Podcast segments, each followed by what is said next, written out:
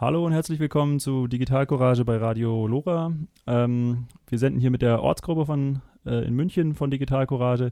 Mein Name ist Lars Tebelmann und bei mir ist heute der Axel Gehrig ähm, vom Freifunk in München und wir werden uns äh, verschiedenen Themen heute äh, widmen, auf die ich gleich noch zu sprechen kann. Genau, normalerweise senden wir live, das heißt, ähm, das ist heute eine Ausnahme. Wir sind nämlich heute, seit einem Jahr planig ist, heute ist zum ersten Mal der Tag, an dem wir wirklich mal voraufzeichnen. Es hat verschiedene Vorteile. Man kann auch mal krank werden und es gibt trotzdem neue Sendungen. Genau, das hat leider aber für Sie den Nachteil, Sie können heute nicht anrufen und uns hier direkt mit Fragen löchern. Ähm, bei Rückfragen, Anmerkungen, Kritik, Lob äh, erreichen Sie es natürlich trotzdem äh, entweder hier über Radio Lora über die Reaktion oder direkt per E-Mail an ortsgruppe-münchen.digitalcourage.de. Also keine Hemmung. Auch im Nachtrag an die Serie, äh, an die äh, Sendung bitte einfach gerne E-Mails schreiben. Gut. Ja, wer sind wir und was machen wir eigentlich, wenn wir jetzt nicht im Radio sind? Weil Digital Courage ist ja eigentlich ja kein Radioformat, äh, sondern wir sind eine, äh, ein Verein. Genau, den gibt es schon extrem lange, äh, für meine Verhältnisse, ungefähr so alt wie ich bin, also seit über 30 Jahren. Ähm, Thema des ganzen Vereins sind so Grundrechte und Datenschutz ähm, und im Prinzip ist das Ziel, eine lebenswerte Welt im digitalen Zeitalter irgendwie zu erreichen. Also sozusagen Digitalität oder digitale Entwicklung nicht als Hindernis zu sehen, sondern durchaus als, äh, als positive Entwicklung, aber die man halt mitgestalten muss, damit sie sich positiv entwickeln. Digital Courage ist halt in verschiedenen Bereichen aktiv. Also seit über 20 Jahren gibt es die Big Brother Awards in Deutschland, die äh, auch hier schon in der Sendung mal thematisiert wurden. Ähm, es ist ein Datenschutz-Negativpreis, bei dem quasi immer wieder Datenschutzverstöße äh, aufgedeckt werden. Es gibt äh, sehr vielfältige politisches Engagement, also unter anderem in Form von äh, Verfassungsklagen vor dem Bundesverfassungsgericht, also gegen die Vorratsdatenspeicherung ist ein sehr bekanntes Beispiel. Die erste Klage war erfolgreich. Leider hat die Politik sich überlegt, sie versucht es nochmal. Das heißt, äh, jetzt gibt es eine zweite Klage, die ist äh, anhängig, also wird wahrscheinlich in, also ist schon äh, aufgenommen worden in, das, äh, in die Liste, sage ich mal, beim Bundesverfassungsgericht, aber muss erst noch verhandelt werden. Genau, und ähm, es gibt auch eine ganze Menge Kampagnen und Informationsmaterial bei Digital Courage, auf das wir heute auch noch ein bisschen zu sprechen kommen.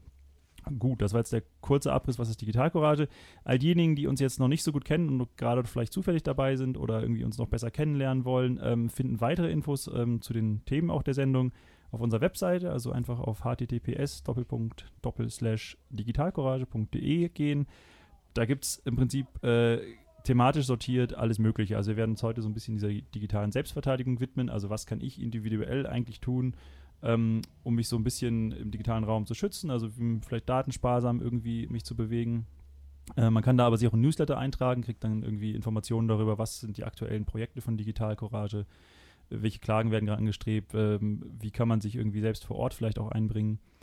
Genau, und ähm, wenn Sie jetzt die Digi Arbeit von Digital Courage jetzt als äh, förderungswürdig empfinden, dann gibt es auch die Möglichkeit, ein Fördermitglied zu werden. Das hat ähm, für Digital Courage einfach den Vorteil, dass es quasi ein kontinuierliches, äh, kontinuierliches Geldfluss gibt, der auch ermöglicht, langfristige Aktionen durchzuziehen. Also insbesondere sowas wie Verfassungsklagen, politische Kampagnen. Das ist halt nichts, was man so nebenher stemmt. Da gibt es wirklich in Bielefeld, wo der Hauptsitz von Digital Courage ist, ähm, sehr viele engagierte hauptamtliche äh, Mitarbeiter und Mitarbeiterinnen, ähm, die müssen aber auch bezahlt werden und entsprechend ist es ja ganz, ganz wichtig, dass auch da kontinuierlich ähm, die Unterstützung da ist. Genau.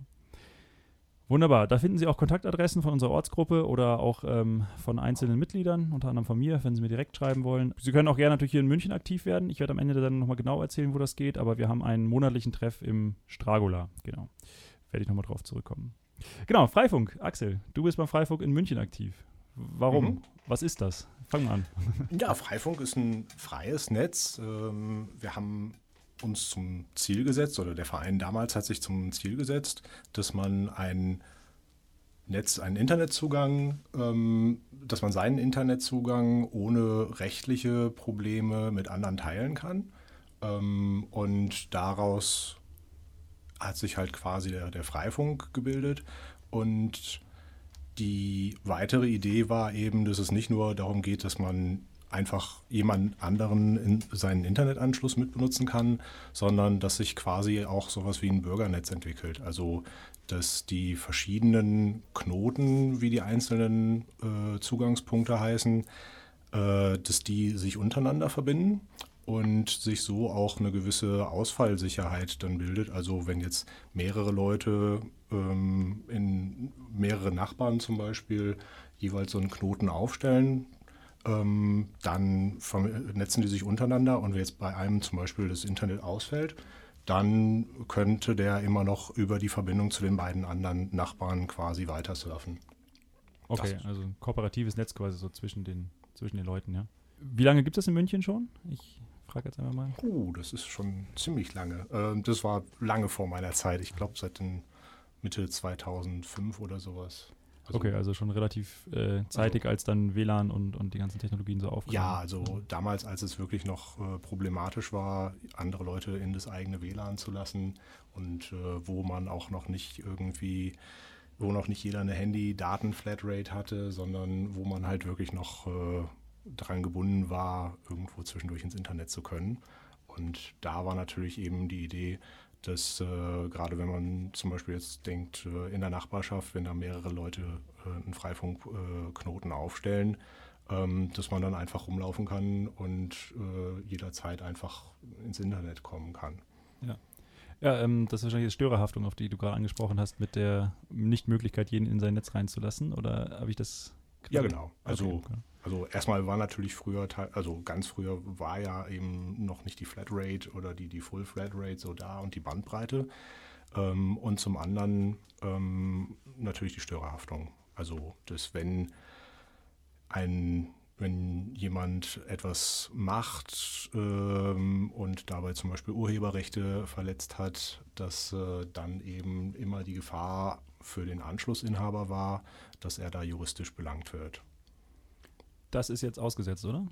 Oder wie ist da der aktuelle Stand? Ich muss zugeben, ich bin gar nicht ganz auf dem Laufenden. Also ich, ich weiß, dass da gab es irgendwie Debatten. Also da gibt es immer noch Debatten. Also wenn man drei Juristen fragt, kriegt man auch vier Meinungen.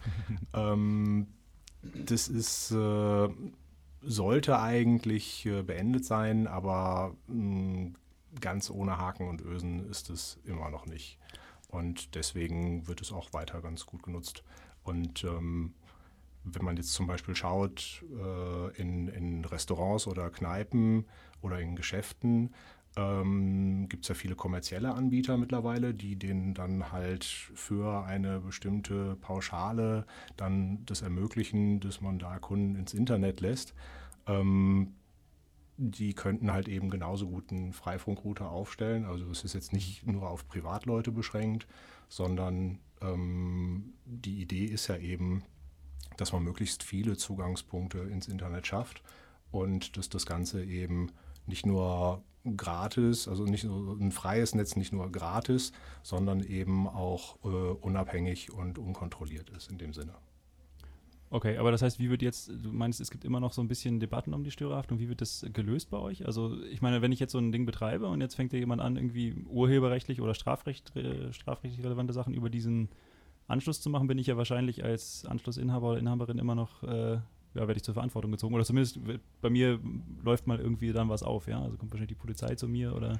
Also wenn du das mit deinem normalen Router zu Hause machst, ähm, du hast Besuch und nutzt, lässt den deinen WLAN nutzen, dann bist du genau in dem Punkt drin. Dann kann die Staatsanwaltschaft kommen, äh, die oder wenn die Staatsanwaltschaft äh, da eine Anfrage bekommt, fragt die beim Provider nach der äh, IP-Adresse, die kann vielleicht deinem Anschluss zugeordnet werden und dann kann es eben ganz gut sein, dass es entweder bei dir jemand an der Tür klopft oder dass äh, du einen netten Brief von der Staatsanwaltschaft bekommst. Ähm, bei Freifunk läuft das Ganze so, dass äh, der, der Freifunk-Knoten oder Router, das ist halt, da gibt es sehr viele Möglichkeiten mittlerweile für die Geräte, die man da einsetzen kann. Da ist eine spezielle Software drauf, die ist auch Open Source, da kann jeder reingucken und jeder auch mitentwickeln. Und ähm, diese Software sorgt halt dafür, dass alles, was quasi über diesen Freifunk-Knoten läuft, durch einen verschlüsselten Tunnel zu unseren Gateways ähm, durchgeleitet wird, die in verschiedenen Rechnungen, Rechenzentren stehen. Also zum Beispiel hier in München auch bei SpaceNet. Die mhm. sind da unter, äh, einer unserer unter Unterstützer. Und dann wird es an der Stelle erst ausgeleitet. Also der Nutzer deines Freifunkknotens hat quasi eine IP, die nachher zu diesem Rechenzentrum gehört. Und demnach würden die Anfragen, wenn es da wirklich mal Probleme geben sollte, ähm, bei dem Rechenzentrum auflaut, auflaufen. Ähm, entsprechend äh, im Zweifel natürlich auch beim Trägerverein, also beim äh, Verein für freie Netze. Ähm, aber das würde nicht zu deinem Anschluss zurückverfolgbar sein, weil dieser Tunnel eben verschlüsselt ist und da kriegt gar keiner mit, dass das über deine IP zu Hause gelaufen ist. Okay, also ich gehe da kein, kein persönliches Risiko zumindest Nee. ein.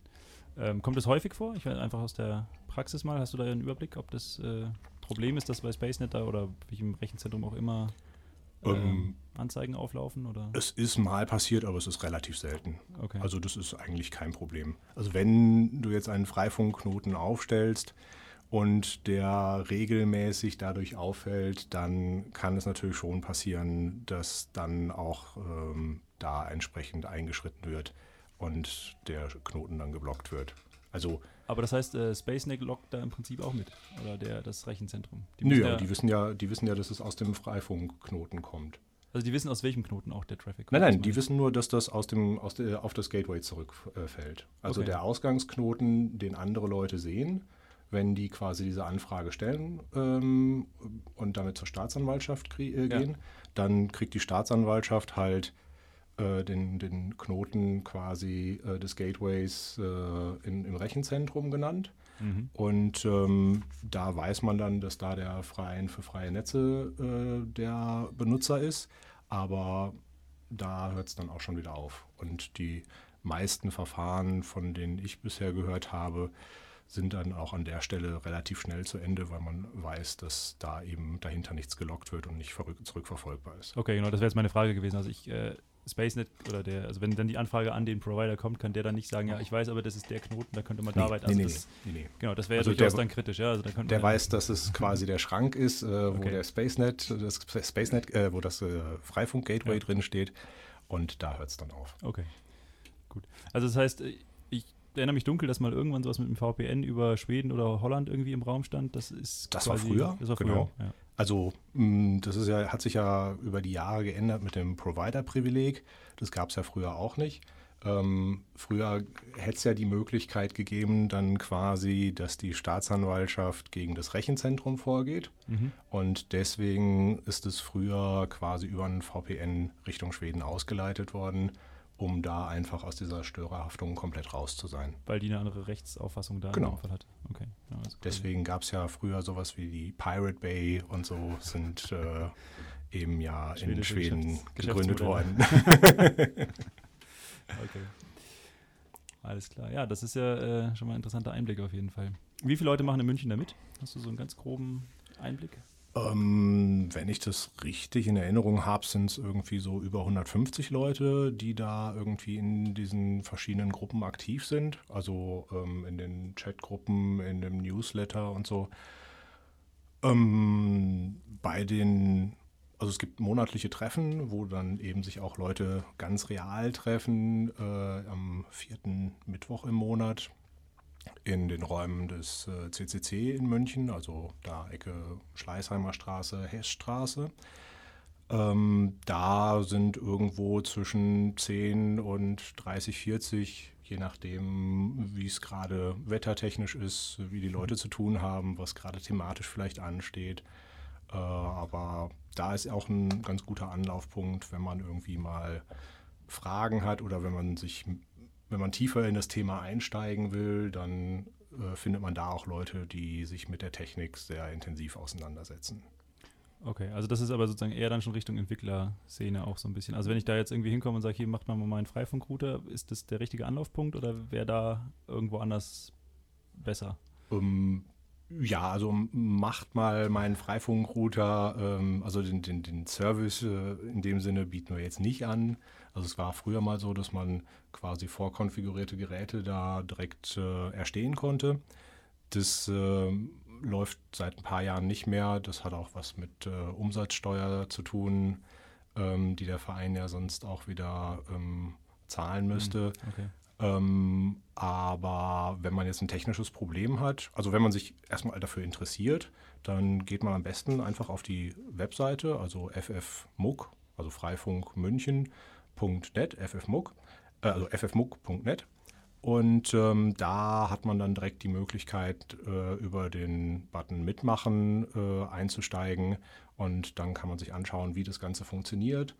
Ähm, da kann man sich darüber informieren, welche Router oder anderen Geräte, also mittlerweile geht es auch mit einem Raspberry Pi 4 oder mit verschiedenen ganz einfachen Geräten, die man über diverse Elektronik-Shops kaufen kann, äh, auf die man dann eine Software spielt. Die Software kann man auf unserer Webseite runterladen und das geht relativ einfach. Ähm, und dann wird die neu gestartet, dann ähm, konfiguriert man die, also vergibt einen Namen, ähm, kann auch sagen, wo das Ganze steht, damit das Ganze in einer Karte angezeigt werden kann. Und dann kann man eigentlich schon online gehen. Ah ja, ähm, wie viel, also mal, mal ganz realistisch eingeschätzt, ist das für nicht, Leute, die nicht technisch bewandert sind, äh, schnell zu machen? Oder ich sag jetzt mal meine Mama, ja, die ist jetzt keine ITlerin. Kann die das? Das kommt Stunde? auf das Gerät an. Also okay. ähm, welches Gerät empfiehlst du, damit es einfach geht? Boah, ist, das ist schwer. Ähm, also da kommt es einmal drauf an, natürlich, was man, was man ausgeben will. Ähm, ich sag mal so, die, die, wenn man das neue Gerät kauft, dann ist so eine Eingangsschwelle bei ungefähr ja, 35, 45 Euro. Ähm, ein Gerät, was jetzt aktuell äh, empfohlen wird, da lohnt es sich wirklich immer auf die Webseite zu schauen, weil das wird halt ständig weiterentwickelt. Okay. Ähm, da sind auch immer Empfehlungen, was jetzt gerade verfügbar ist. Also es ist ja auch so, dass die Firmen teilweise neue Produkte rausbringen das gar nicht groß ähm, kenntlich machen und man dann eben schauen muss, ah, mit der Version 13 von dem Produkt funktioniert es und jetzt gibt es plötzlich die Version 15 und da ist aber jetzt alles anders. Okay. Die wird noch nicht unterstützt. Also Arbeitet ihr mit Herstellern zusammen, dass ihr konkret irgendwie einen habt, dem, oder der, die Freifunk-Community vielleicht im Größeren? Äh, irgendwie gibt es da einen Hersteller, der irgendwie sagt, hier, ich äh, setze euch vorher in Kenntnis, wenn ich irgendwas ändere? Oder? Nee, leider nee, okay. nicht. Also das Ganze ist ja entstanden daraus, dass quasi ähm, vor vielen Jahren ähm, ein Hersteller von diesen Routern ähm, Software aus dem äh, GNU-Kernel benutzt hat mhm. und also das hätte dokumentieren müssen und das auch bekannt geben müssen. Und ähm, das ist aufgefallen.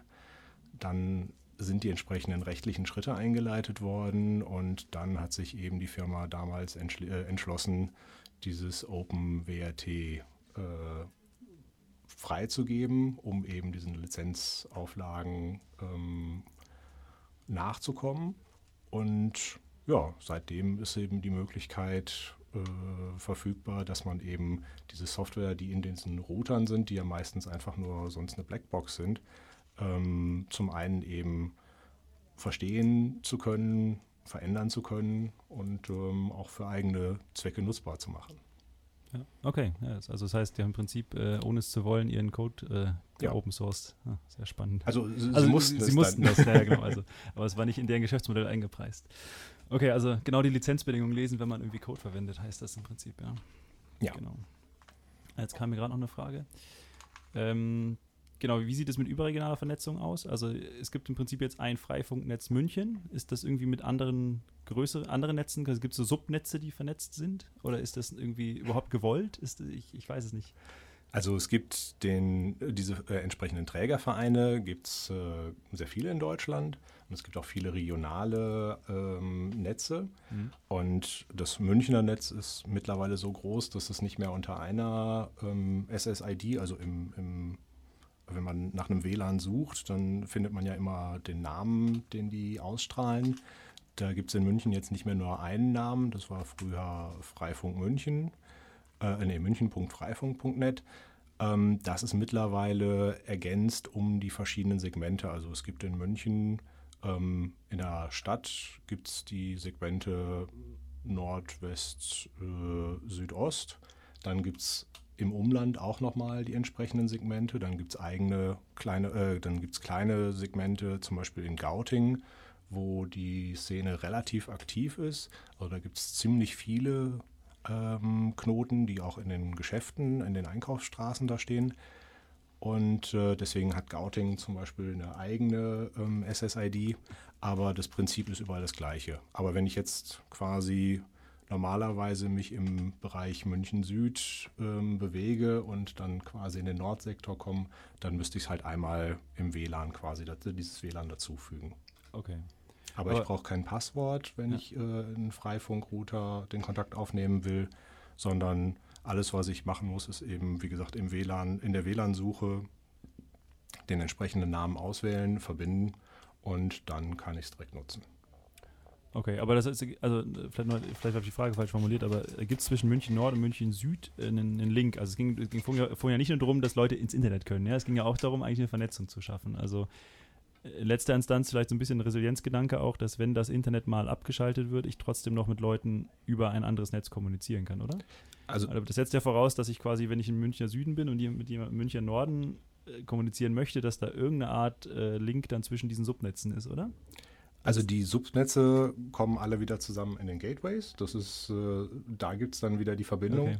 Aber also es ist technisch ist es so, dass man kann sich das so vorstellen, dass alle Knoten äh, und alle Geräte, die hinter diesen Knoten stecken, in einem Subnetz quasi einen riesigen Switch bilden. Ja, da habe ich mhm. quasi einen großen äh, ja, eine, eine große Leiste mit, keine Ahnung, 1000 oder mehr äh, Steckern äh, wie hinten am Router, wo ich jetzt nur vier habe. Ja.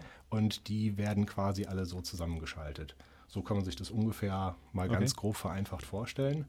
Und da diese Geräte, diese virtuellen Geräte nicht unendlich groß sein, äh, nicht groß werden dürfen, weil es sonst technische Probleme gibt. Es ist tatsächlich so, dass man quasi an der Segmentgrenze keine Verbindung oh. äh, ins Segment nebenan direkt hat. Das läuft dann halt wieder über das Gateway. Aber also spätestens da kommt man wieder zusammen. Also es ist jetzt nicht so, dass wenn der Internetlink nach oben wegfallen würde, dass man jetzt nicht mehr zwischen München Süd und München Nord meinetwegen kommunizieren könnte. Okay, ja, das ist genau, das ist ja durchaus auch ein spannender Gedanke bei der ganzen äh, Nummer.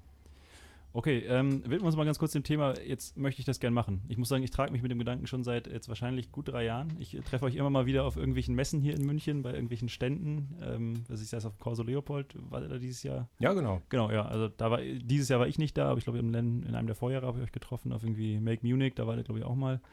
Ähm, immer wieder finde ich sympathisch, immer wenn ich jetzt mache ich es. äh, und dann fehlt am Ende sozusagen äh, die Zeit manchmal, weil man irgendwie auch das welchen Router kaufe ich mir, deswegen habe ich vorhin so gefragt. Ähm, und dann gibt es ja so ein paar Fragen, die, die ich mir, wenn ich jetzt das als, als Endnutzerin da irgendwie oder als Endnutzer machen möchte, mir auch äh, stelle. Also zweierlei. Also in letzter Instanz, jetzt habe ich dann meinen Internetzugang und mein Nachbar ist zu faul, sich einen zu kaufen und der nimmt einfach meinen Freifunkzugang. Und jetzt fängt er abends da an, irgendwie Videos zu streamen und ich habe auf einmal kein Internet mehr, ja. Ist das irgendwie behoben? Also das kann man ganz einfach beheben, weil in den Einstellungen, die man ganz am Anfang treffen kann und jederzeit auch ändern kann, äh, da kann ich zum Beispiel die Bandweite beschränken. Also wenn ich sage, okay, ich habe meine, keine Ahnung, ich habe eine 25 Mbit Leitung und ähm, ich möchte halt auf jeden Fall 15 für mich immer zur Verfügung stehen haben, weil ich mhm. zwei 4K-Streams irgendwie dauerhaft laufen lassen will, dann kann ich halt sagen, okay, bitte begrenzt den Download äh, auf, auf 5 äh, Megabit pro Sekunde für die Freifunknutzung. Okay, also das ist ja schon mal sehr gut. Also das heißt, ich leide nachher nicht darunter, dass ich quasi mein, äh, meine Internetbandbreite teile. Das Nö. Ist, kann ich also man, frei, man, frei entscheiden, wie viel ich gebe. Ich persönlich bin bisher noch nicht in diese Situation gekommen, dass mein Freifunk äh, so stark übernutzt wurde, dass es meine normale Internetnutzung äh, ausgeschaltet hätte. Hast du ein Limit? Ich habe kein Limit. Du hast kein Limit, okay. Aber naja, wie das ja in München so ist, ähm, es gibt ja sowieso, wenn man irgendwie irgendwo sein Handy oder seinen Computer anmacht, dann hat man ja meistens eine relativ große Auswahl von zur Verfügung stehenden WLAN-Zugängen. Ja, also, ja. ja. das wollte ich gerade fragen. Hast du so eine ungefähre ähm, Statistik drüber oder wird die überhaupt geführt, wie, wie ähm, sehr die Freifunkverbindung genutzt wird? Das kann man sich auf der Webseite, also es gibt auf der Webseite den Link zur Kna Knotenkarte mhm. und da gibt es tatsächlich so diese Grafiken. Das müsste ich jetzt, ähm, kann, ich für, kann ich für später mal äh, äh zwischendurch äh, rüber surfen. Das habe ich jetzt leider nicht auf dem Handy in einem Klick.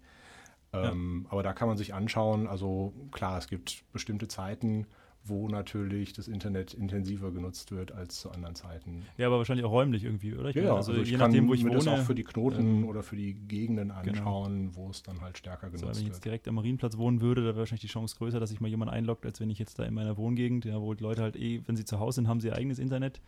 Äh, wer vorbeiläuft, der läuft so schnell vorbei, dass er wahrscheinlich in der Zeit gar nicht großen Datenvolumen erzeugen kann. Ja, ähm, aber man kann es zum Beispiel so haben, dass man irgendwie von zwei Seiten äh, einen Innenhof damit versorgt, dass man eben so einen Router in die Fensternähe stellt. Ja. Und ähm, dann können ja im Prinzip jeder im Haus quasi das als, als zweiten Internetzugang mhm. ähm, aktivieren oder in dem ganzen Innenhofbereich. Äh, und entsprechend, sobald ich vor die Tür gehe oder zum Nachbarn gehe, dann weiß ich eben, okay, mein Internetzugang läuft immer noch über, über den Freifunk äh, weiter.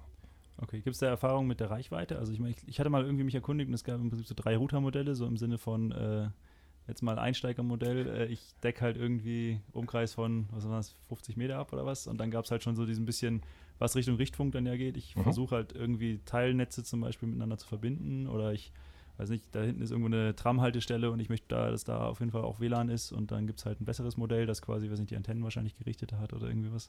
Genau. Ähm, aber also, das heißt, so einen Innenhof könnte ich schon mit einem normalen Router verhältnismäßig gut bestrahlen. Ja, also da würde sich auch schon so ein Segment quasi anbieten, mhm. dass ich halt quasi einen, einen bestimmten Winkel ähm, versorgen kann. Aber also bei uns ist es so, das sind jetzt 30 Parteien, die im Prinzip über drei Zugänge relativ gut versorgt werden könnten. Okay, also das klingt machbar auf jeden Fall. Ja, ja. und gut. also man merkt es eben auch, wenn man äh, auf die Karte schaut. Es gibt einfach Gegenden, da funktioniert es ganz gut, da haben mehrere Nachbarn das. Mhm. Teilweise sind die auch miteinander verbunden. Ähm, und dann kann man da relativ schnell auch mal, äh, wir haben das auch auf dem Corso Leopold gemacht, da haben wir dann einfach zwei, drei Punkte aufgemacht und dann gab es auch direkt irgendwie 70 Leute, die da eingeloggt waren zwischendurch. Ähm, Brauche ich eine Sichtverbindung, wenn ich Knoten vernetzen will? Also das ist wahrscheinlich bei Funk. Also ich meine, klar. Äh, das kommt EMW, darauf an. Ja, das kommt darauf an. Ich merke schon, das ist ja ein äh, sehr abhängiges Business. Also ähm, wenn ich so eine Richtfunkverbindung machen will, ähm, dann sollten natürlich keine Bäume dazwischen sein. Ähm, aber wenn ich jetzt eine freie Sichtlinie habe, dann kann ich mit ähm, bezahlbaren Geräten, die jetzt halt irgendwie so bei, ich glaube, 200, 300 Euro liegen, ähm, auch fünf Kilometer überbrücken. Okay, oh, das hört sich schon ambitioniert an, ja. Ist gut. Dann hatte ich jetzt noch, ähm, ich habe gesagt, ich habe noch zwei Fragen, da müssen wir, glaube ich, auch weiter im, im, in der Sendung gehen. Ähm, die zweite Frage wäre jetzt sozusagen, wie ist mit Sicherheit? Ja? Also ich äh, habe jetzt meinen Internetzugang da zu Hause und jetzt lasse ich da, klemme ich da irgendeinen zweiten Router an und ist das irgendwie sicherheitstechnisch getrennt? Also wenn da jetzt irgendjemand kommt, der sagt, ha, ich hack mich jetzt in dein System rein, in dein Netz quasi, kann er das über dieses Freifunk machen oder gibt es da irgendwie eine was ich, physikalische Barriere, irgendeine Softwarebarriere? Ist das, wie ist das geregelt? Also dadurch, dass der Freifunkrouter, wie gesagt, alle Signale, die er hat, nur ausleitet, wenn er diesen verschlüsselten Tunnel zum Gateway aufgebaut hat. Sonst macht er gar nichts, mhm. sonst läuft da nichts raus. Äh, kommt derjenige quasi nicht aus diesem Freifunkrouter raus in dein Netz. Also okay. ähm, man, man kennt es vielleicht von der Fritzbox, da gibt es diesen Gastzugang.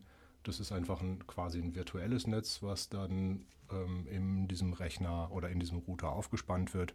Und also bei dem Freifunkgerät ist es dann eben auch so, wenn da nicht diese VPN-Verbindung äh, besteht, dann passiert da nicht viel. Also okay, gut, das ist ähm, auch immer so ein Seitenaspekt. Also es ist jetzt nicht so, dass die Leute, die an deinem Freifunkrouter sich anmelden, dass die dann irgendwie wild anfangen können, auf deinem Drucker zu drucken oder auf deine Festplatten zugreifen zu können oder okay, so. Da alles klar.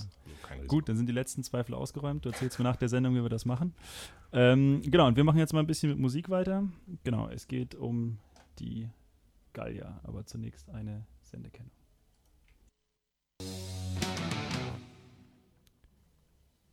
So, wunderbar das war natürlich, wir erhalten uns hier ein bisschen den Charme einer Live-Sendung. Das war nicht das Lied, was wir eigentlich spielen wollten, aber trotzdem sehr schön. In dem Fall war es jetzt Rush YYZ, kanadische Band, ähm, eins der schönsten ähm, akustischen Songs, die ich so kenne.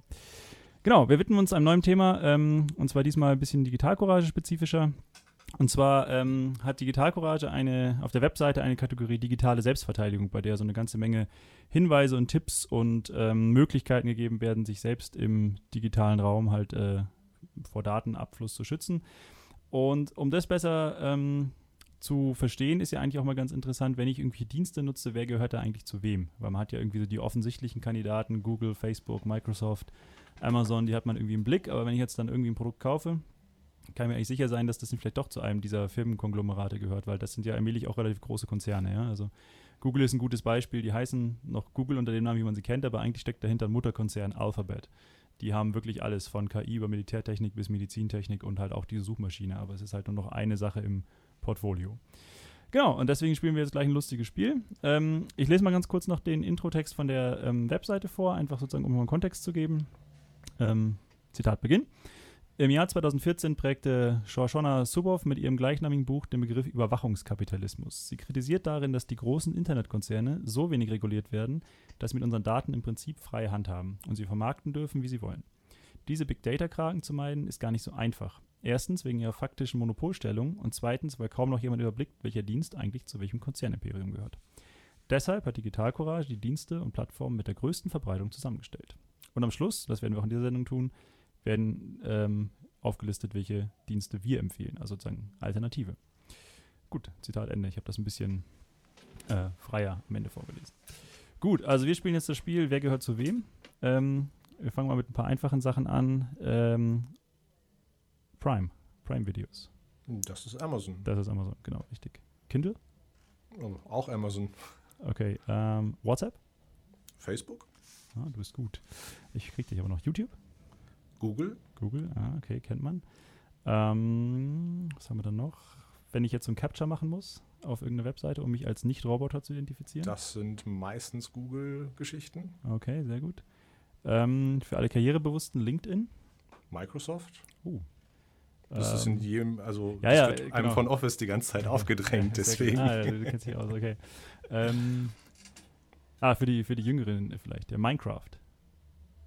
Kennst du Da Minecraft? müsste ich jetzt passen, Okay. würde aber auch fast auf Microsoft Ja, tippen. ist gut geraten, ja. Ähm, gar nicht schlecht.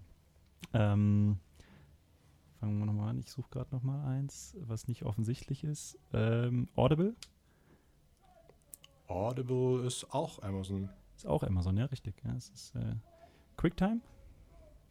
Das ist ein ganz altes Apple-Produkt. Gibt es ja, das noch? Nein, gab es, glaube ich mal. Also es, es gibt es immer noch als, als Update bei iTunes irgendwie. Oh, okay. Genau, aber stimmt, ist eigentlich tot.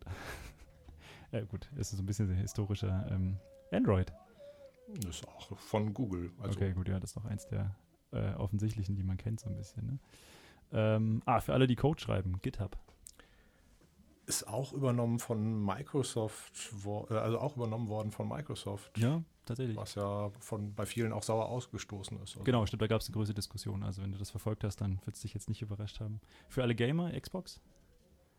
Äh, Die gehört auch, also die wird ja auch von Microsoft verkauft. Genau, ja. also. ja, stimmt, das war damals auch recht groß. Okay, damit beenden wir das Spiel einfach mal. Genau. Ähm, so, jetzt, was ist, was ist denn das Problem? Also, hast du da der Meinung zu? Siehst du das unkritisch oder ist das für dich äh, vielleicht auch nicht so gut? Ich sehe das ziemlich kritisch. Also, wenn ich mir überlege, dass die Leute die Daten ja auch zusammenführen können. Also zum Beispiel Facebook, äh, als, als die WhatsApp übernommen haben, hieß es ja, ja, wir werden die Daten nie zusammenführen. Mhm. Ähm, vor einiger Zeit gab es dann ja eben auch direkt in diesen Versuch, nachdem die Frist abgelaufen war, über die, äh, über die Nutzungsbedingungen das so zu ändern, dass quasi jeder Facebook, äh, jeder WhatsApp-Nutzer einwilligt, dass Facebook die Daten aus seinem Adressbuch nicht nur von WhatsApp an die Facebook-Gruppe weit, also an die Firmengruppe Facebook weitergeben kann, sondern die Firmengruppe Facebook das eben dann nachher auch noch weiter verkaufen kann. Da gibt es Probleme mit den europäischen Gesetzen, deswegen ist es in Deutschland zumindest gerade noch ausgesetzt. Aber ähm, klar, ich meine, Facebook gibt ja nicht 19 Milliarden äh, für eine Firma aus, von der sie sich keine Einnahmen verspricht. Ja, klar. Also Ja, genau. Also, es war natürlich eine rhetorische Frage in letzter Instanz. Wir hatten ja vor der Sendung schon mal kurz drüber geredet. Ähm, ja, das ist natürlich jetzt immer einfach, sozusagen, sagen, wie, was soll man nicht tun? Ähm, wir haben ein paar Alternativen jetzt von Digital Courage Seite aus. Ich weiß nicht, ob du da ähm, auch schon mal dich ein bisschen belesen hast. Also in letzter Instanz gerade was so Messaging angeht, also eine WhatsApp-Alternative. Also was tue ich, wenn ich nicht WhatsApp nutze? Ähm, Gibt es im Prinzip so drei, drei Sachen, die von Digital Courage so als machbar angesehen werden oder wo wir sagen, ist gut. Ähm, was natürlich sehr charmant ist, ist irgendwie XMPP, Jabber. Das kennen vielleicht gerade die Älteren, die die Sendung hören, noch so aus den 90er, Anfang der 2000er. Ist halt ein, ein Chat-Protokoll in letzter Instanz erstmal, ähm, das aber in den letzten Jahren auch eine starke Entwicklung hat, dahin genommen hat, dass man es mobil verwenden kann. Also früher gab es halt große Verlust, äh, Probleme mit Paketverlusten, also dass du halt irgendwie Nachrichten nicht erhalten hast, wenn du halt keine konstante Internetverbindung hattest. Aber zum Beispiel Jabber, also das, das XMPP-Protokoll ist ja. ja. schon relativ alt. Genau. Und damals, als es noch diesen Google Talk gab und so, das ist ja alles schon äh, Jabber gewesen. Ja, also genau. Das ist, das ist halt Im Prinzip nutzt ja WhatsApp auch Richtig. Jabber oder XMPP ja. als Protokoll im Hintergrund, halt nur mit ein paar Änderungen und halt so, dass das nur eben deren Server benutzen kann und nicht einfach jeder seinen eigenen aufmacht. Genau, das ist halt das Spannende. Eigentlich ein offenes Protokoll, das diese Möglichkeit bietet, auch so eine, so eine Föderation zu bilden. Also im Prinzip wie beim E-Mail, ja. Ich muss ja nicht ja. Äh, bei einem E-Mail-Provider sein, um damit Leuten reden zu können, die nur da sind, sondern ich kann ja auch, wenn ich jetzt bei Posteo bin, mit Leuten bei Mailbox.org reden. Ich kann Digitalcourage eine E-Mail schreiben. Ich kann der Uni, dem Bayerischen Rundfunk, Radio Lora eine E-Mail schreiben, aber diese ganzen Server werden unabhängig betrieben. Äh, und bei Messengers haben sie irgendwie, ist sozusagen dieser Trend entstanden, sich da abzukapseln. Ne? Genau. Meine, wenn man jetzt XMPP hat, natürlich auch ein bisschen Verbreitungsprobleme, also nicht jeder nutzt das. Ähm, oder umgekehrt relativ wenige leider noch. Also wer jetzt zuhört, bitte denkt dran, XMPP wäre eine Lösung. Ähm, ja, was sonst relativ verbreitet ist, auch in meinem Bekanntenkreis zum Beispiel irgendwie Signal, das ist ja irgendwie mhm. auch eine Alternative. Ähm, ähm, Moxie Marlinspike ist irgendwie so ein US-Kryptologe äh, quasi, der sich da mal mit einem ja, zumindest sicherheitstechnisch sehr ausgefeilten System ähm, beschäftigt hat. Er hat im Prinzip ein eigenes Sicherheitsprotokoll nochmal aufgezogen, das so ein paar nette Eigenschaften hat. Da brauchen wir jetzt, glaube ich, nicht so ins Detail gehen, aber ähm, hat es, glaube ich, auch von WhatsApp verkauft. Also das, diese Ende-zu-Ende-Verschlüsselung, die WhatsApp da jetzt seit ein paar Jahren hat, ähm, basiert halt darauf. Bei der Implementierung passieren da auch immer wieder ein paar Bugs. Gab es mal, gibt es so zwischendurch Berichte. Äh, das klammern wir jetzt mal aus. Aber Signal hat natürlich erstmal den Vorteil, dass es nicht einer Firma gehört, die mit Daten prinzipiell äh, Umsatz machen möchte, sozusagen. Da gibt es auch äh, viele Diskussionen, gerade was so diese Dezentralität angeht. Es ist auch wieder ein einzelner Server, aber äh, zumindest aus dem Sicherheits- und Datenschutzaspekt sicherlich besser als, als WhatsApp, genau. Ähm, genau, alternativ kann man Wire oder so kann man sicherlich auch hernehmen. Ist jetzt auch etwas neuer noch, also da habe ich jetzt auch noch nicht selber nicht viel Erfahrung, genau. Ja, relativ neu ist ja Riot. Riot ähm, ist genau. Das ist halt dann wirklich schon sehr also das, das kann man halt wirklich gut föderieren. Da kann jeder quasi mhm. seinen eigenen Server betreiben und dann eben mit anderen Servern Kontakt aufnehmen. Ähm, das ist natürlich in eigentlich so, so, wie man sich das Internet am Anfang gedacht hat. Also, dass halt jeder mit jedem jetzt, kommunizieren kann ja. und äh, nicht, dass das irgendwie auf ein paar Stellen zentralisiert wird. Ja. Genau. Ja, ich meine, bei Suchmaschinen gibt es natürlich auch viele Alternativen. Also es ist irgendwie ja schon teilweise in den Sprachgebrauch übergegangen, irgendwie da eine Suchmaschine zu verwenden. Ähm, ich meine, im Prinzip, ich weiß nicht, was nutzt du so privat? Ähm, ich habe fast in allen Browsern Startpage, okay. weil die einfach nicht mitloggen und ähm, aus meinen, also soweit ich weiß, relativ datenschutzfreundlich sind. Mhm. Ähm, man kann auch mit Cirx, also S-E-A-R-X, oder mit äh, MetaGear zum Beispiel immer noch ganz gute Resultate ja. ähm, finden. Es kommt immer ein bisschen drauf an, genau. was man sucht. Ja, die also. haben unterschiedliche Ansätze. Ne? Startpage ist im Prinzip so eine Art Suchproxy, die suchen quasi dann bei Google für dich. Mhm. Also das heißt, Google weiß nicht genau, wer da jetzt gesucht hat. Die kriegen zwar mit, welche Anfrage da war, können es halt nicht so zuordnen. Natürlich kriegst du dadurch die Personalisierung auch nicht so. Ne? MetaGear, so wie ich es im, im, Kopf hatte, war eine so Metasuchmaschine. Also die nehmen quasi irgendwie sich äh, Google, Bing, äh, was auch immer noch da ist und sagen dann halt, das sind hier die Ergebnisse, wir aggregieren das. Ähm, genau, Cirx, was machen die? Ich? Cirx kann man auch wieder seine eigene ah. ähm, Instanz aufsetzen und äh, dem dann eben auch bestimmte Sachen beibringen, äh, was er bei der Suche machen soll oder ja. nicht machen soll. Okay, genau. Ja, was jetzt irgendwie bei uns auch aktuell ähm, so ein bisschen für Diskussion gesagt war, Quant, das, kennst du das? Mit Q, Q-W-A-N-T, mhm. so ein französischer Provider quasi, die versuchen das auch einen eigenen Index aufzubauen. Das ist vor allem daran spannend. Also Vielleicht als Hintergrund für, für diejenigen, die jetzt die Sendung nicht häufig hören, wir hatten die Diskussion auch schon mal, aber im Prinzip ähm, muss man ja, um eine Suchmaschine anbieten zu können, erstmal wissen, was im Internet steht. Und das muss ja irgendwie indiziert werden und da muss man einen eigenen Index haben. Und äh, aktuell gibt es, glaube ich, irgendwie fünf große Firmen, die das haben. Irgendwie, ich glaube wahrscheinlich Google, Bing, ähm, die Chinesen irgendwie, Baidu, glaube ich, heißen sie. Mhm. Und in Russland, ähm, Name vergessen, aber genau. Also relativ monopolisiertes äh, Ding. Und was natürlich dann auch äh, in letzter Instanz, wenn man über äh, Meinungsfreiheit und Suchergebnisse nachdenkt, natürlich auch irgendwie schnell zu einer Zensursituation führen kann. Bewusst oder unbewusst. Also auch ein Algorithmus ist äh, keine neutrale Nummer. Also das heißt, da gibt es immer ein Bias drin, ja. Genau. Ähm, ja, äh, vielleicht noch zwei Themen so in, aus der Richtung. Äh, jetzt haben wir gehört, Android gehört zu Google, das heißt, jetzt kann ich kein Android-Phone mehr haben, ja? Oder ist es, gibt es Alternativen? Kennst du bestimmt. Ja, also ja. ich meine, es gibt für Android, also Android ist ja eigentlich ein, ein Open Source Projekt, genau. dieses AOSP. Ähm, aber für den Endanwender, der möchte natürlich das Ding einfach irgendwie äh, im Zweifelsfalle runterladen können und dann muss das zu seinem Handy passen. Der will das ja nicht erst selbst alles anpassen. Und da gibt es ja verschiedene Projekte. Ich meine, das große früher war CyanogenMod. Das, der Nachfolger ist jetzt äh, Lineage, äh, Lineage OS. Ja, Lineage OS. Ähm, die unterstützen viele sehr verbreitete Geräte.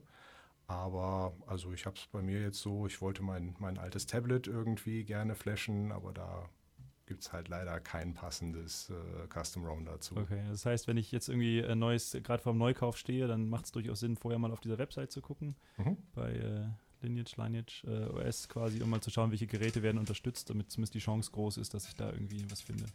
Genau, die Informationen gibt es also für alle, die jetzt nicht schnell mit genug mitschreiben konnten und nicht immer wieder auf Repeat drücken wollen. Es gibt es auch schriftlich bei Digital Courage unter dem Stichwort digitale Selbstverteidigung nochmal im, mit ein bisschen mehr Informationen dahinter. Genau. Äh, was, was, ich an der Stelle auch immer gerne nochmal äh, erwähne, ist einfach auch ein tolles Projekt, finde ich, ist OpenStreetMap, also quasi eine Navigations- oder erstmal eine Kartendienstalternative zu Google Maps, was ja relativ verbreitet ist. Lässt sich zum Beispiel auch toll in eigene Webseiten einbinden. Also man muss nicht immer über Google Maps quasi zeigen, wo der eigene Laden ist oder die eigene Institution oder wie auch immer.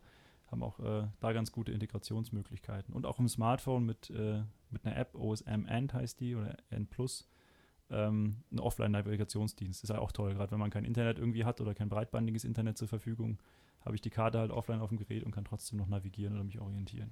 Auch ganz charmant. Ich meine, nachdem die Roaming-Gebühren weggefallen sind, vielleicht nicht mehr im Ausland irgendwie dieses Argument fällt zunehmend weg, ja. Das ist ja auch gut, dass wir freie Kommunikation bekommen, aber ähm, zum Beispiel in den Bergen, also für alle Münchner und Münchnerinnen hier in, in, der Gegend, es gibt auch tolle ähm, Höhenprofile zum Beispiel, auch in OpenStreetMap. Also das heißt, selbst zum Wandern lässt sich das durchaus zweckdienlich einsetzen, wenn man irgendwie, keine Ahnung, nicht hier für jedes Wandergebiet, das man jetzt neu entdeckt, eine Karte kaufen möchte, ist OpenStreetMap da tatsächlich eine tolle Alternative was ich da irgendwie, also das OMS-End, das ist so ein bisschen gewöhnungsbedürftig in der Bedienung. Ja. Ähm, was ich da ganz gut finde, ist Magic Earth. Die benutzen auch die Daten von OpenStreetMap ja. und ähm, sind da auch sehr, gehen da sparsam mit um, mit den Daten, die die erheben. Und äh, ist auch ein kostenloses, eine kostenlose App und bringt halt wirklich so ganz, also ich habe da in der Zeit, als ich noch zwischendurch viel Auto gefahren bin, ja. beruflich, äh, gute Erfahrungen mitgemacht. Also okay. die finden halt auch ganz gute Routen. Kannte ich jetzt nicht, ehrlich gesagt, weiß ich nicht genau. Also klar, der, Such, der Suchalgorithmus ist oder der Routenalgorithmus ist natürlich auch mal noch ein eigenes Ding. Also ja, OpenStreetMap an sich. Schöner. Okay, ah, gut, das, da bin ich jetzt. Äh, also deutlich einfacher zu okay. bedienen. Ich bin mit, als, mit dem OSM sehr zufrieden und äh, was ich, äh, finde ich, find ich gut. Was ganz charmant ist, wenn man dann äh, nicht den Google Play Store nutzt, sondern F-Droid, da kann man dann quasi diese Höhenprofile kriegt man eigentlich umsonst dazu. Ja. Also ja, und OSM End auch. Genau, also OSM End auch, ja. Also es ist quasi für sozusagen der Google Play Store ist ja das, wo die meisten Leute ihre Apps herziehen. Da kostet halt diese Software was und es ist ja auch gut, dass es quasi sozusagen auch Geld in dieses Projekt reinfließt. Man kann aber auch so spenden, wenn man möchte. Ähm, nur wenn man quasi ohne Google das Ganze macht, also es gibt den F-Droid Store, wo man äh, freie Software runterladen kann. Ist auch eine Alternative, wenn man jetzt nicht gleich ein ganz neues Betriebssystem haben möchte, kann man zumindest mal seine Apps dort beziehen. Da gibt es dann OpenStreetMap zum Beispiel einfach als kostenlose App, also weil die auch äh, diesen Open Source Gedanken halt sehr stark fördern. Gut, da, genau. Also wer da tieferes Interesse hat, auf der Webseite von Digital Courage gibt es da unter dem Stichwort digitale Selbstverteidigung ähm, noch einiges. Gut. Damit unterbreche ich die Sendung für einen wichtigen Hinweis. Achtung, aus Sicherheitsgründen sollten Sie unter keinen Umständen diese Sendung ausschalten und jetzt gut zuhören. Tja, ja, Sie wundern sich, was es jetzt dran, Sicherheit und dranbleiben miteinander zu tun hat. Ich habe auch keine Ahnung. Ähm, aber aktuell gibt es halt dieses Bestreben, über Sicherheitsgründe eigentlich alles irgendwie zu legitimieren, unter anderem auch das Dranbleiben an einer Radiosendung. Ähm, ich denke, Digital Courage hat da jetzt aktuell eine Kampagne, die den Finger ganz gut in die Wunde legt. Ähm, Sicherheitstheater nennt sich das Ganze, also soll nochmal ein bisschen verdeutlichen, dass da eigentlich mit Ängsten und auch irgendwie unbegründeten äh, Vorurteilen vielleicht gespielt wird.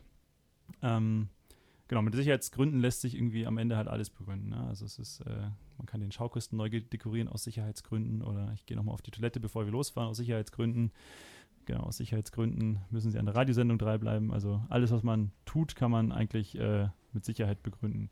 Und die Idee dieser Kampagne ist einfach dazu aufzurufen, das im Alltag zu tun. Also engagiert euch, ähm, begründet aus Sicherheitsgründen die absurdesten Sachen, um den Leuten vor Augen zu führen, dass das eigentlich dieses aus Sicherheitsgründen irgendwas zu tun ziemlich absurd ist. Also wir hatten es auch kurz vorhin schon angesprochen, zum Beispiel irgendwie im Anschluss an dieses diese Tragödie da in Frankfurt, wo Mutter und Sohn vor den Zug gestoßen wurden, wurde dann aus Sicherheitsgründen gefordert, mehr Polizei und mehr äh, Videokameras an Hauptbahnhöfen, äh, an Bahnhöfen zu machen. Und man kann da über vieles streiten, aber ich denke, äh, ist es halt nicht dem, dem eigentlichen Effekt geschuldet, dann, also sozusagen. Also es, es hat gegen die eigentliche Tat nichts vorzubringen, eine Videokamera zu installieren. Die, die schmeißt, hätte die, nichts verhindern genau, können. Genau, die, also. die Videokamera schmeißt sich jetzt nicht heldenhaft dazwischen. Ja? Also da haben wir halt, äh, das ist halt blöd.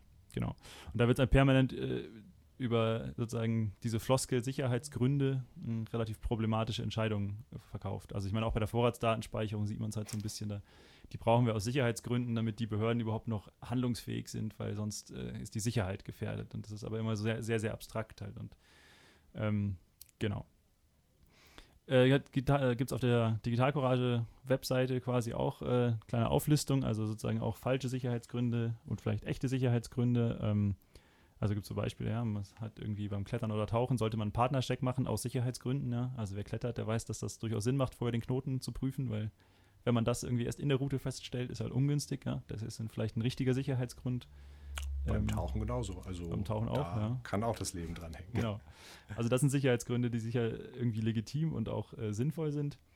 Äh, aus Sicherheitsgründen jetzt irgendwie äh, auf dem Fahrrad sich anzuschnallen, hm, kann man vielleicht weiß ich nicht, was das noch bringt, wenn du vom SUV überfahren wärst, ob du angeschnallt sein solltest. Ähm, genau. Also gibt es eine ganze Menge gute und ähm, vielleicht auch falsche Sicherheitsgründe. Genau. Okay, wir haben uns ähm, am Anfang so viel über Freifunk unterhalten, dass ich jetzt langsam zu Ende kommen muss. Das heißt, ähm, ich wollte nur eigentlich auf diese äh, Kampagne nochmal kurz aufmerksam machen. Ähm, wir haben Digital Courage und wer das irgendwie ein bisschen Blut geleckt hat und das interessant findet, hier auch in München ähm, regelmäßige Veranstaltungen, machen dieses offene Treffen im Stragula, wie gesagt, ähm, an jedem zweiten Montag in ungeraden Monaten ab 19 Uhr. Also sprich im Klartext im, genau, im äh, Januar, März, äh, Mai, Juli, September und November. Jetzt muss ich gerade selber nachdenken. Genau, um 19 Uhr im Stragula, das ist im Westend, Bergmannstraße 33. Ähm, ganz nette Kneipe. Ist eine, im Prinzip genau, einfach eine, eine lockere Atmosphäre. Man kann uns mal kennenlernen, man kann auch über Themen mal schon mal diskutieren, die einen interessieren. Genau, für alle, die jetzt irgendwie weitere Informationen noch haben wollen, was Digital Courage macht, was Digital Courage tut, ähm, auf digitalcourage.de gibt es da weitere ähm, Informationen dazu. Ähm, da finden Sie auch den Mitschnitt der heutigen Sendung und aller Sendungen, die jetzt bisher produziert wurden. Ähm, zu allen Themen gibt es halt auch äh, Informationen dort. Ähm, genau, wer jetzt bei uns mitmachen möchte, gerne unter ortsgruppe.münchen.digitalcourage.de uns kontaktieren äh, oder zum offenen Treff kommen, auch sehr gerne. Freifunk haben wir schon gehört, trifft sich auch regelmäßig. Also in München gibt es eine ganze Menge Initiativen, die irgendwie was in die grobe Richtung Digitalisierung, Datenschutz, Bürgerrechte vielleicht tun äh, und sich da engagieren. Genau, und ähm, für alle, die jetzt die weder Zeit noch Ressourcen haben, äh, sozusagen selber dran zu arbeiten, denken Sie über eine Fördermitgliedschaft nach. Das hilft irgendwie indirekt mit und äh, bringt die Themen, für die Sie sich äh, ja auch engagieren wollen, ordentlich voran. Genau, in diesem Sinne wünsche ich Ihnen aus Sicherheitsgründen einen schönen Abend. Bedanke nochmal mich für die ähm, dein Dabeisein hier. War eine schöne Sendung. Danke für die Einladung. Genau, und wir hören uns in zwei Monaten dann aus Gründen zur gleichen Zeit und am gleichen Platz wieder. Genau. Damit einen schönen Abend.